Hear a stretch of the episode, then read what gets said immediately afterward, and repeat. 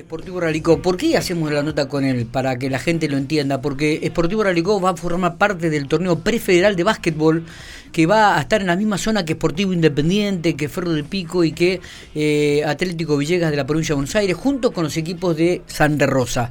Eh, Carlos, buenos días, gracias por atendernos. Buenos días, buenos días, ¿cómo andan? ¿Todo bien? Muy bien, sabemos que estás a punto de comenzar el entrenamiento o ya comenzó? No, no, está por empezar. Había puesto el, horario a, las once y media, pero iban a, ahora iban a hacer entrar en calor con los asistentes. Bien, contanos un poquitito que, bueno, obviamente el, ingreso ya al prefederal habla de la importancia que le está dando la institución norteña al básquetbol y, y con qué nos vamos a encontrar, con qué equipo, cómo estás trabajando, qué jugadores han sumado. Contanos algo, dan algún detalle. Bueno, como vos decís, eh, el club le está dando una gran importancia, ha estado trabajando hace años ya con un proyecto eh, para que el, bueno, el básquet del club crezca. Eh, creo que la y bueno, creo que esto es no sé si el, inicio la parte media o qué el proyecto, pero bueno, se está dando de una manera muy muy linda, estamos trabajando mucho.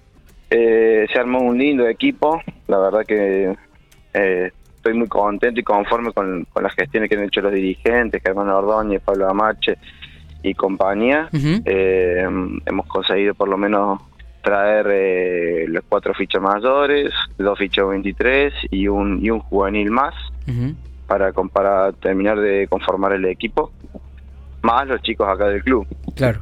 Así que estamos trabajando con chicos desde, desde U15 hasta hasta mayores, mm. eh, todo en, un plantel que más o menos está pensado para la doble competencia. Claro, está bien, porque arranca el prefederal, la Blanca arranca el torneo provincial de básquetbol local. Es decir, eh, también es muy importante. Digo, Carlos, ¿están los jugadores que querías? Eh, contanos de dónde son, quiénes son algunos de ellos, si se puede conocer.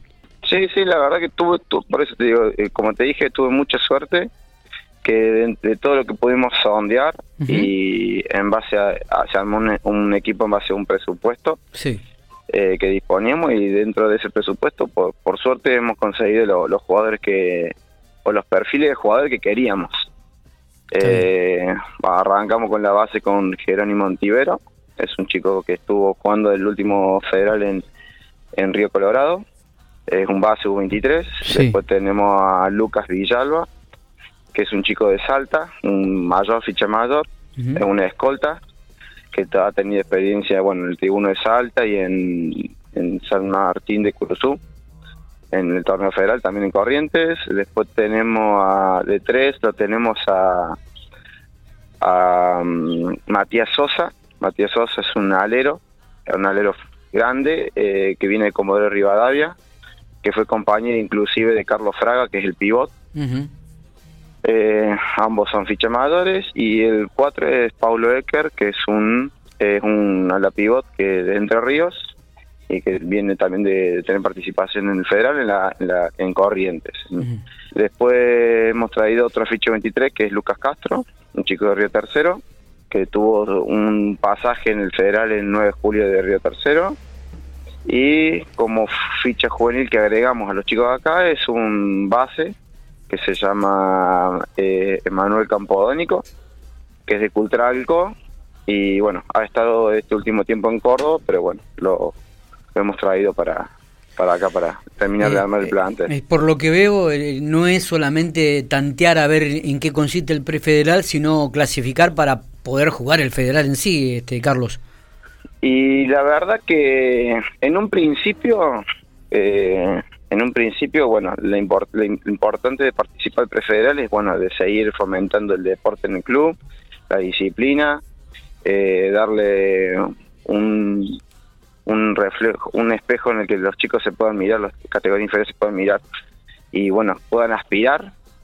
Eh, como te digo, el equipo se terminó armando mejor de lo que yo esperaba y la verdad que, bueno, uno sueña con esa con esa plaza, una de esas cuatro plazas por lo menos para el federal. Y te vas a encontrar con una zona muy competitiva, ¿no? Porque teniendo en cuenta que la provincia presenta siete equipos, la provincia de La Pampa, Estudiantes, Belgrano y Golboy de Santa Rosa con Alpachiri eh, y, General Pico presenta Ferro con Independiente, están ustedes y está Atlético Villegas. Exactamente, sí, yo creo que va a ser una competencia muy muy pareja. los equipos se están armando muy bien. eh, y creo que eso es un reflejo del presente del básquet La Pampa. Ha crecido, ha tomado importancia y relevancia. Y lo de Pico Fútbol motivó aún más, ¿no? y lo que exactamente coincide con lo que han dicho estos entrenadores, que el ascenso de Pico Fútbol ha repuntado mucho más el, el bueno, la importancia del básquet en la provincia. Claro, totalmente. Eh, ¿Están entrenando habitualmente? ¿Tienen algún partido amistoso? ¿Están, este, cómo, ¿Cómo estás desarrollando la actividad allí? Bien, estamos entrenando doble turno, de lunes a sábado.